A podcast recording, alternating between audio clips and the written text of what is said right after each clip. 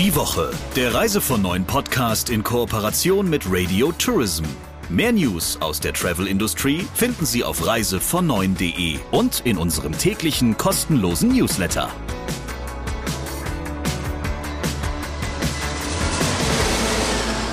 Wir sind zurück. Auch diese Woche gibt es natürlich gleich auch das Gespräch der Woche mit dem Chefredakteur von Reise von Neuen, Christian Schmicke, den ich jetzt erstmal vorstellen möchte. Und diesen Podcast gibt es zusammen mit Sabrina Gander, der Chefin von Radio Tourism. Lieber Christian, ich sag's ja immer wieder mal, man kann uns gerne auch Kritik oder Anregungen zuschicken, man kann uns E-Mails schreiben oder wie auch immer Sie uns kontaktieren möchten und natürlich auch Themenvorschläge sind herzlich willkommen.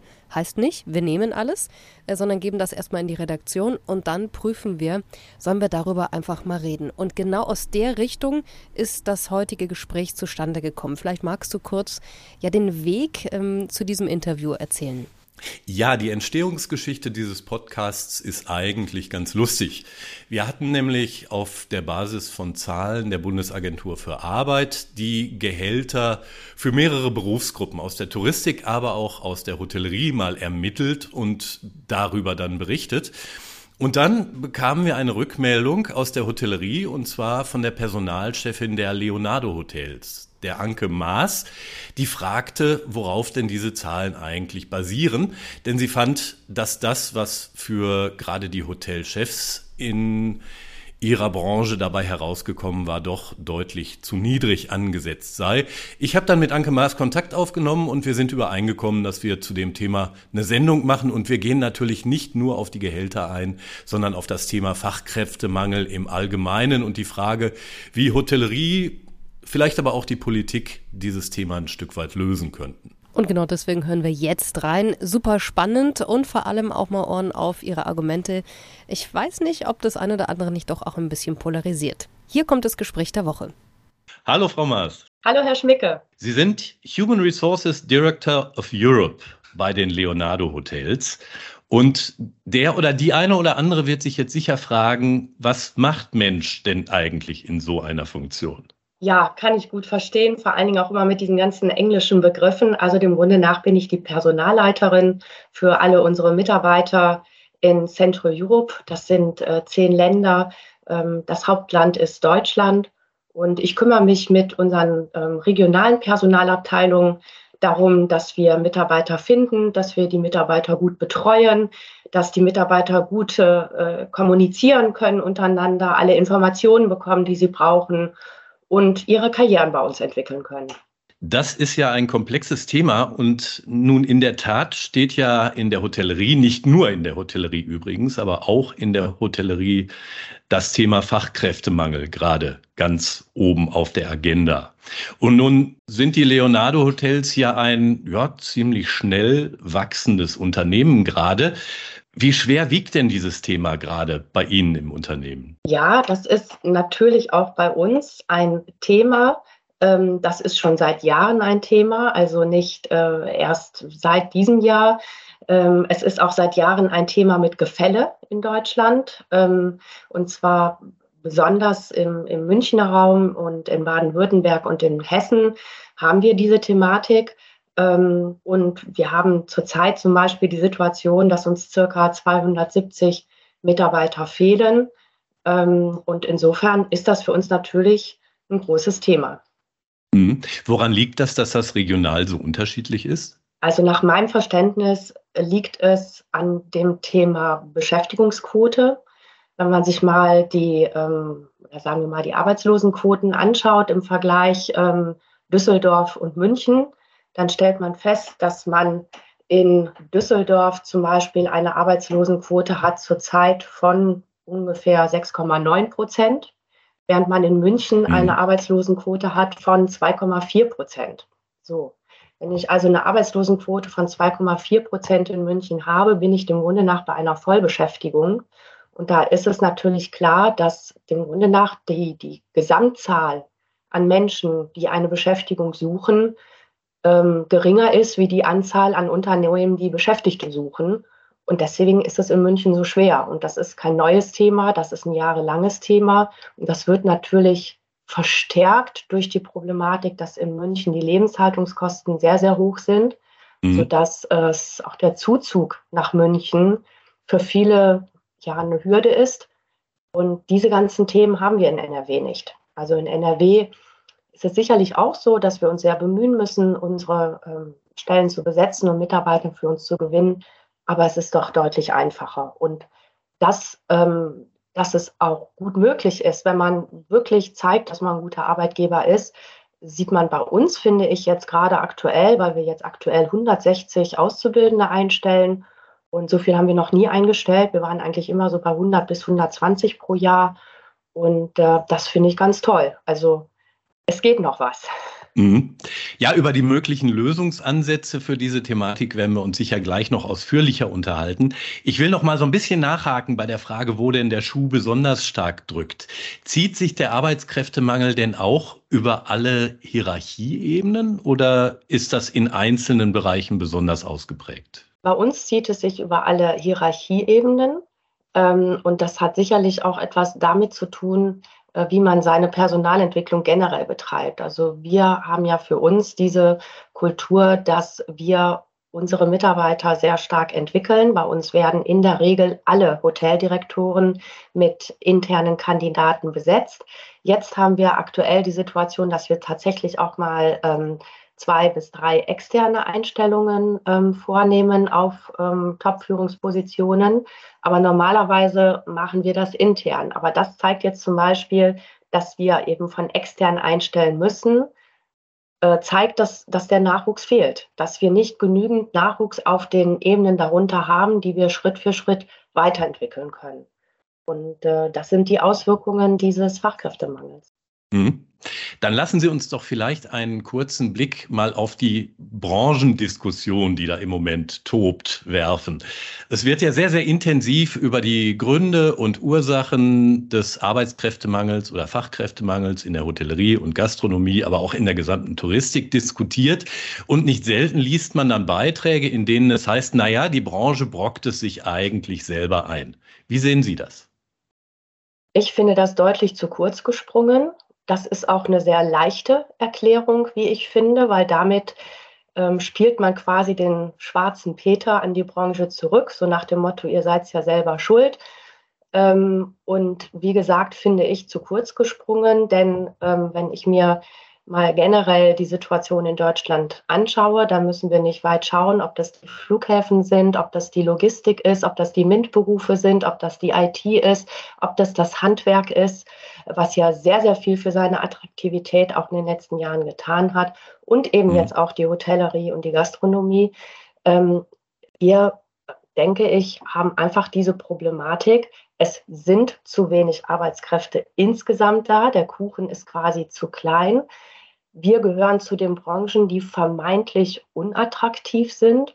Und somit sind wir auch wir diejenigen, die am allermeisten strampeln müssen, sage ich mal, um den jungen Menschen und sicherlich auch Quereinsteigern zum Beispiel deutlich zu machen, was für eine tolle Branche wir sind, dass es sehr gute Verdienstmöglichkeiten und ganz tolle Karrieremöglichkeiten gibt. Aber woher kommt denn dieser Eindruck der, wie Sie sagen, vermeintlichen Unattraktivität der Branche? Also das ist für mich ganz, ganz schwer einzuordnen, muss ich sagen, weil ich arbeite jetzt seit zehn Jahren in dieser Branche. Ich habe vorher in anderen Branchen gearbeitet und ich habe mich äh, gar nicht damit beschäftigt, als ich in die Hotelleriebranche gewechselt bin, was das jetzt überhaupt für ein, für ein Image hat. Ähm, und ich war dann relativ erstaunt, wie oft negativ über die Branche berichtet wird das hat sicherlich auch alles irgendwo Gründe. Ja, es gibt in jeder Branche sicherlich auch Dinge, die nicht gut sind, die, ähm, wo es vielleicht auch schlechte Beispiele gibt. Ähm, und bekanntermaßen, ja, es braucht lange, einen guten Ruf aufzubauen. Es braucht sehr, sehr kurz, um einen guten Ruf zu zerstören. Und ich habe so ein bisschen den Eindruck, dass einfach immer wieder der Ruf der Branche in der Öffentlichkeit negativ dargestellt wird und es irgendwie nicht geschafft wird, die positiven Seiten zu präsentieren. Ich finde dieses Beispiel vom Handwerk sehr bemerkenswert, die ja auch sehr viele Jahre darunter gelitten haben, dass ihre Berufe vermeintlich nicht attraktiv sind. Ja, alle möchten studieren, keiner will mhm. mehr einen Gesellenberuf äh, erlernen. Und die haben dann ja eine ganz attraktive äh, Marketing, ähm, Aktion auch gemacht. Ähm, auf vielen Plakaten waren also die tollen jungen Frauen und Männer zu sehen, die ja, sportlich äh, und, und wirklich sehr spannende ihre Aufgaben durchgeführt haben. Und ich glaube, sowas fehlt anderen Branchen, nicht nur der Hotellerie, sicherlich auch anderen Branchen. Man weiß gar nicht so richtig, was machen die eigentlich? Und ja, die müssen immer nachts arbeiten oder die ganze Schichtarbeit. Der Pflege geht es ja ähnlich. Also auch dieses, dieses ständige Negativreden der Pflege. Ich habe selber, äh, bevor ich zu Leonardo Hotels gekommen bin, im Krankenhaus als Personalleiterin gearbeitet und hatte dort auch diese Thematik. Es gab keine Ärzte, es gab keine Pflegekräfte. Ja, das sind ja mhm. auch zum Teil so ein bisschen hausgemachte Themen, wie ich finde, auch von Gesellschaft und Politik. Wie viel Respekt und Anerkennung wird denn gewissen Berufen entgegengebracht? Ja, in den Krankenhäusern, die Ärzte, die werden ähm, in den Himmel gelobt und die Pflegekräfte sind immer so ein bisschen die, die ja so im, im, im Schatten stehen. Die Menschen selber äh, agieren ja gar nicht so. Also, aber das sind einfach immer wieder so Image-Themen oder so, ja, Image-Themen, die, die in der Öffentlichkeit präsentiert werden. Und wie man da rauskommt, ich bin kein Marketingfachmann, ich würde aber denken, das hat auch was mit Marketing zu tun. Ein Thema, das in diesem Zusammenhang ja immer wieder auftaucht und das lustigerweise ja auch den Impuls für unser Gespräch mitgegeben hat, ist das Thema Bezahlung. Da haben wir nämlich vor kurzem auf einige Zahlen der Bundesagentur für Arbeit zurückgegriffen und über den Geschichten stand dann, naja, in der Hotellerie wird im Vergleich zu anderen Sektoren doch eher schwach bezahlt. Daraufhin haben Sie sich gemeldet und haben gesagt, Moment mal, ganz so einfach ist das nicht. Wo stehen wir denn beim Thema Bezahlung in der Hotelbranche? Also das Thema Bezahlung hat sich meines Erachtens gut entwickelt. Und für mich ist auch immer die Frage, was ist denn eigentlich eine angemessene Bezahlung? Was erwartet denn ein junger Mensch? Und ich habe mich jetzt tatsächlich auch noch mal ein bisschen mit den Einstiegsgehältern in den verschiedenen Branchen beschäftigt. Wenn ich jetzt mal bei uns auf die Hotellerie schaue und mir die diversen Tarifverträge anschaue, so war es ja schon, bevor jetzt die sehr signifikanten Tariferhöhungen gekommen sind, es so, dass zum Beispiel in Nordrhein-Westfalen die Einstiegsgehälter bei circa 2100, 2200 Euro lagen, die Ausbildungsvergütungen bei 950 Euro im ersten Jahr, 1050 im zweiten, 1150 im dritten Jahr. In München waren die Ausbildungsgehälter sogar noch höher, die Einstiegsgehälter auch noch höher. Und das sind Einstiegsgehälter, die man in jedem ähm, kaufmännischen Ausbildungsberuf findet. Es sei denn, ich gehe jetzt vielleicht mal in die pharmazeutische Industrie oder ich gehe in die mhm. Automobilindustrie. Aber die Frage ist ja mal, womit vergleiche ich mich denn? Vergleiche ich mich jetzt immer mit den Top, Top, Top-Verdienern und Top, Top Bezahlbranchen oder vergleiche ich mich irgendwo mit einem Average?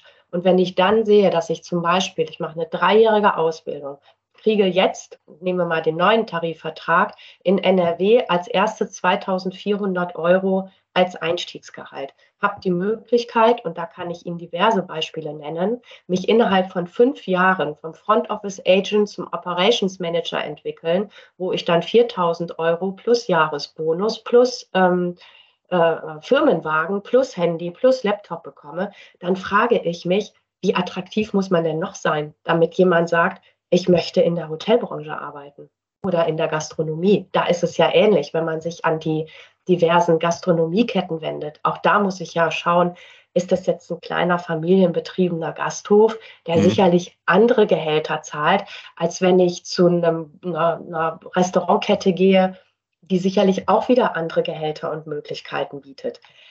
Also ich denke, das Thema Gehalt auch wird nicht richtig gespeist. Ich habe auch in Vorbereitung für das Gespräch heute nochmal versucht, die äh, Statistiken und auch wirklich Fakten über Gehälter äh, in der Hotellerie und Gastronomie zu recherchieren.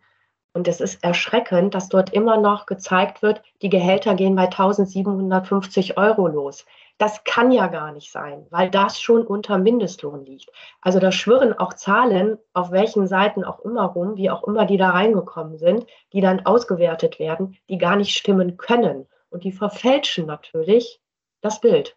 Gut, ja, da bleibt mir festzuhalten, man sollte bei diesen Dingen immer mal genauer hingucken, in der Tat. Wenn man über die Generation Z, also die jungen Leute, wie man in meinem Alter dann wohl sagen darf, spricht, ähm, da hört man ja heute sehr oft, da geht es um Work-Life-Balance, da geht es um Flexibilität bei der Arbeit, da geht es auch um so Sachen wie ähm, Remote Working, was ja in der Hotellerie in manchen Posten schlechterdings überhaupt nicht möglich ist. Könnten solche Faktoren auch dazu beitragen, dass möglicherweise das Interesse an der Branche nicht ganz so hoch ist, wie Sie sich das wünschen würden? Das kann ich mir durchaus vorstellen, weil so ein Interesse an einem Beruf setzt sich ja auch aus verschiedenen Mosaiksteinchen zusammen. Und neben den Mosaiksteinen, wie sind denn die Gehaltsentwicklungen, welche Karrieremöglichkeiten habe ich, geht es sicherlich auch um die Rahmenbedingungen, wie sieht meine Arbeitszeit aus.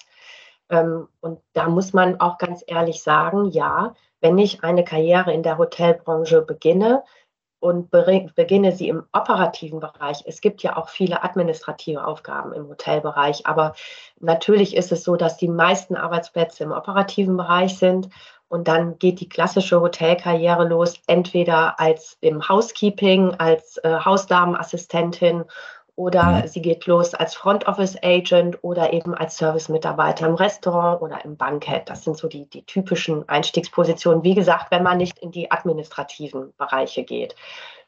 Und da ist es nun mal so, ne, im Restaurant wird bis 10, 11, 12 Uhr gearbeitet. In der Küche, Küchen haben wir noch gar nicht gesprochen, wird natürlich auch bis 10, 11 mhm. Uhr gearbeitet. Und am Front Office wird rund um die Uhr gearbeitet. So, das sind Fakten, aber das ist ja nicht ein Leben lang so. Also das mache ich ein paar Jahre zu Beginn meiner Karriere. Ähm, wenn ich dann zum Beispiel, sagen wir mal, nach drei, vier Jahren kann ich am Front Office Front Office Manager werden. Und je nachdem, ob ich in einem kleinen oder einem großen Hotel bin, mache ich dann nochmal die eine oder andere Schicht mit, bin aber dann schon deutlich weniger im Schichtdienst. Wenn ich irgendwann Operations Manager von einem kleinen Hotel werde, wir haben zum Beispiel kleine Hotels mit 100 Zimmern, das sind so die klassischen Beginnerhotels, sage ich mhm. Ja, da arbeitet man fünf Tage die Woche. Und auch wir haben in der Corona-Krise gelernt, dass auch ein Hotelmanager durchaus mal einen Tag Homeoffice machen kann, um seine ganzen Zahlen zu bearbeiten, die Monatsabschlüsse zu machen und so weiter. Also wir reden ja nicht davon, dass ich mein Leben lang im Schichtdienst arbeiten muss. Ich glaube, das ist auch etwas, was wir nicht gut genug in der Öffentlichkeit darstellen, dass wir hier nicht über eine Dauersituation sprechen, sondern über einen Teil einer, eines, einer beruflichen Entwicklung, die dazugehört, die aber nicht ein Leben lang so sein muss. Ich bringe jetzt mal noch ein weiteres Klischee ins Spiel, was gerne zur Hotellerie herrscht.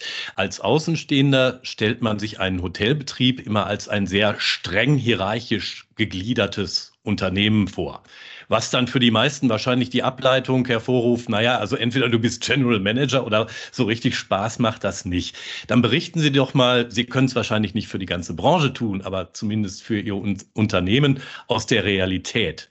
Wie ist das denn? Also es macht wahnsinnig viel Spaß.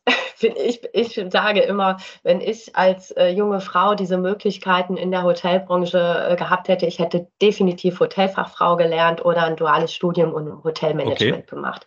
Weil es ist einfach so eine tolle Teamarbeit.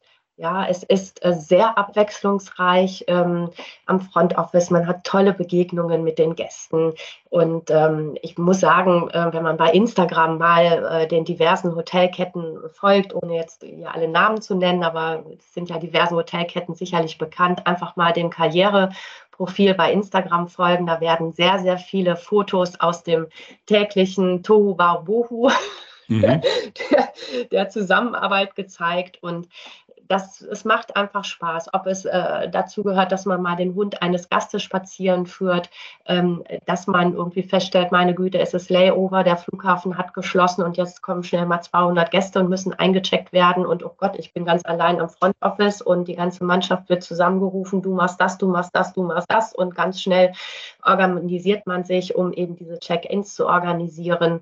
Ähm, ob das Veranstaltungen sind mit 300, 400, 800 ähm, Gästen, wo man tolle Buffets vorbereitet, äh, viel Spaß beim Service hat und hinterher, wenn alle Gäste wieder weg sind, ein Bier zusammen trinkt oder eine Cola oder einen Kaffee oder wonach mhm. es auch immer äh, dann einen geziemt und sagt, boah, cool, das haben wir zusammen gerockt. Also es ist wahnsinnig abwechslungsreich. Ähm, man kann ja, wie gesagt, auch in, in die administrativen Berufe reingehen, ob das das Convention Sales ist, wo eben die Veranstaltungen verkauft werden, ob es auch die ruhigeren Bereiche sind. Also auch bei uns gibt es natürlich eine Buchhaltung. Also ich finde es wahnsinnig faszinierend, dass man mit einer Ausbildung, nämlich im Hotelfach, im Grunde nach in jeder Abteilung des Unternehmens arbeiten kann. Also auch im Revenue Management, auch im Marketing, auch im E-Commerce, ja, man kann sich überall rein entwickeln und das finde ich ganz toll. Jetzt haben wir eine Weile über die Lebensrealität der Branche und der Hotellerie sozusagen von innen gesprochen und haben ja auch schon ein bisschen darüber gesprochen, was man denn so als Hotelbetrieb machen kann, um das Personal und die Leute bei der Stange zu halten. Ähm, viel diskutiert wird ja aber auch die Frage der politischen Rahmenbedingungen. An welchen Stellen müssten denn da Ihrer Meinung nach Schräubchen gedreht werden? Wir haben ja unser Gespräch begonnen mit dem Thema, ähm, wie sieht denn bei uns zum Beispiel bei Leonardo Hotels die Situation aus? Wie viele Beschäftigte fehlen uns möglicherweise auch? Und das ist für mich genau die Brücke eben zu diesem Thema. Wo hapert es eigentlich auch an den politischen Rahmenbedingungen? Wie gesagt, so wie ich die Zahlen sehe, haben wir insgesamt zu wenig Arbeitskräfte in Deutschland und wir brauchen einen Zuzug von Arbeitskräften. Und dieser Zuzug kann meines Erachtens nicht in dem benötigten Umfang aus europäischen Ländern erfolgen, denn dort mhm. sieht die Arbeitslosigkeit auch nicht viel anders aus. Auch dort haben wir sehr niedrige Arbeitslosenzahlen. Spanien sieht vielleicht noch mal ein bisschen anders aus, aber spanische ähm, ähm, Menschen haben nicht so eine hohe ähm, ähm, Bindung an Deutschland oder auch sehen nicht so eine Attraktivität nach Deutschland zu kommen. Also müssen wir auch in die Drittländer gehen. Und da denke ich an die Philippinen, an Südamerika, an Indien. Und dort, äh, also gerade Indien ist eine Bildungsnation. Indien hat hervorragende äh, Universitäten und Colleges für Hospitality und für Culinary, Gastronomie, sehr gut ausgebildete Köche die äh, auf hohem äh, Niveau kochen, die europäisch kochen, äh, die in Saudi-Arabien, in Dubai arbeiten. Ähm, und meines Erachtens fehlen uns einfach die Rahmenbedingungen, diesen Menschen den Weg nach Deutschland zu ermöglichen. Das ist viel zu kompliziert. Ich habe mich selber mal versucht, über diese diversen äh, Webseiten, Einreise nach Deutschland, Visa-Anträge, ähm, Anerkennung der Qualifikation durchzuarbeiten, mal abgesehen davon, dass 75 Prozent davon in der deutschen Sprache ist, was natürlich einem Inder im ersten Schritt mal nicht so hilft, weil er mhm. am Anfang sicherlich erstmal in Englisch recherchieren müsste. Ähm, und die Prozesse sind total undurchsichtig. Und nach meinen persönlichen Erfahrungen, weil wir das natürlich auf eigene Faust auch schon versucht haben, äh, zum Beispiel Absolventen von Hotelfachschulen in Neu-Delhi, nach Deutschland zu holen. Also wir haben es in einem Fall hinbekommen, das hat drei Jahre gedauert. Das kann nicht sein. Also, wenn jemand einen unbefristeten Arbeitsvertrag in der Tasche hat, dann reicht das nicht. Und das ist das Traurige an der Geschichte. Genau, das reicht eben nicht. Und äh, das fehlt meines Erachtens. Das müsste sich ändern. Es müsste meines Erachtens möglich sein, dass wenn ich als Unternehmen die Bewerbung von einem Kandidaten aus Neu-Delhi habe und mit dem ein Gespräch führe und mich davon überzeuge, dass das der richtige Kandidat für uns sein kann und ich genau den gleichen Prozess mache, den ich vielleicht mit einem Kandidaten aus Barcelona oder Mailand durchführen würde, dann verstehe ich nicht, warum ich als Unternehmen dann nicht diesen Kandidaten direkt einstellen kann. Ja, dann kann meinetwegen auch noch eine Arbeitsgenehmigung ähm, beantragt werden auf Basis des Arbeitsvertrages, die ich äh, eben, den ich dann vorweise aber dann noch ein Anerkennungsverfahren und ob der dann überhaupt geeignet ist für die Aufgabe. Und dann muss er vorher noch sich ein Visum besorgen, damit er überhaupt nach Deutschland einreisen darf und so weiter. Das ist viel zu kompliziert. Wie groß ist denn Ihre Zuversicht, dass sich daran in absehbarer Zeit unter der aktuellen Bundesregierung etwas ändern könnte? Die ist etwas gebremst, muss ich gestehen. Und zwar ist die deshalb gebremst, weil ich zunächst etwas euphorischer Zuversicht war, als äh, Frau Fräser eben bekannt gab, dass man sich jetzt also schleunigst um das Thema Fachkräfteeinwanderungsgesetz und mögliche Lockerungen kümmern möchte. Das war, glaube ich, im Mai, Juni, wenn ich das richtig erinnere. Mhm. Seitdem habe ich aber nichts mehr gehört. Und das Thema scheint wieder auf Eis zu liegen. Ähm, und deswegen bin ich da nicht besonders euphorisch und ich halte das für ein großes Problem. Ich denke, unsere Bundesregierung muss dringend dafür sorgen, dass die Fachkräfteeinwanderung sehr vereinfacht und erleichtert wird. Nicht, weil die Hotellerie ähm, jetzt ähm, auch im Fokus steht. Wir sind ja im Verhältnis noch eine relativ kleine Branche, aber es gibt ja große, große Fachkräftemängel äh, in der Pflege zum Beispiel. Ja, das ist ja schon Tradition. Ähm, in wie vielen Krankenhäusern arbeiten schon Pflegekräfte aus Indien und Philippinen? Aber was da für langwierige und teure Prozesse hinterhängen, das kann, können sich viele Krankenhäuser gar nicht leisten. Ja, und äh, das finde ich äh, wirklich problematisch, ähm, dass die Bundesregierung hier die Unternehmen alleine lässt. Liebe Frau Maas, ich bedanke mich sehr herzlich für das spannende Gespräch. Vielen Dank. Ich danke Ihnen. Hat mir sehr viel Spaß gemacht. Wir freuen uns also, wenn Sie sagen, ich habe auch ein Thema, möchte Ihnen irgendwas schicken oder etwas vorschlagen, dann her damit und äh, direkt einfach die E-Mail, lieber Christian, wohin soll Kritik, Anregungen und natürlich Themenvorschläge fliegen? An christian.schmicke.globi.de. Und wir haben hinten raus hier immer noch etwas Besonderes. Ein kleines Thema, das unseren Christian Schmicke aufregt, zum Lächeln bringt oder manchmal kriegt er auch so, so verzweifelte Stirnfalten, wenn er etwas liest. Um welches Thema handelt es sich denn bei deinem Fundstück der Woche diesmal? Ja, selbst bei den skurrilen Themen ist ja so ein bisschen Sommerloch. Also die Meldungen wiederholen sich eigentlich ne? an wichtigen Urlaubsorten äh, fallen Leute von Balkonen, weil sie da Unsinn machen und ähnliche Geschichten. Manche fliegen auch aus Hotels raus.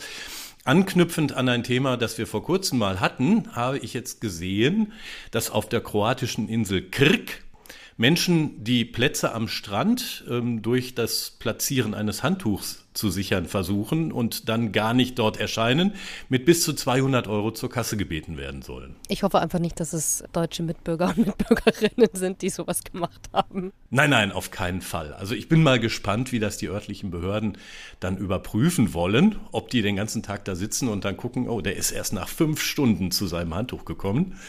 Den bitten wir jetzt mal zur Kasse oder wie das laufen soll. Aber Soweit zum Thema skurrile Geschichten im Sommerloch. Sie können schon mal das Handtuch gedanklich nächste Woche auflegen bei uns, denn den Reise von neuen Podcast gibt es natürlich nächste Woche wieder mit einem Gespräch der Woche. Ein spannendes Thema von Christiane Schmicke und der kompletten Redaktion herausgesucht, herausgepickt und vorbereitet und für Sie natürlich gut recherchiert und aufbereitet. Wir freuen uns auf nächste Woche. Bleiben Sie gesund.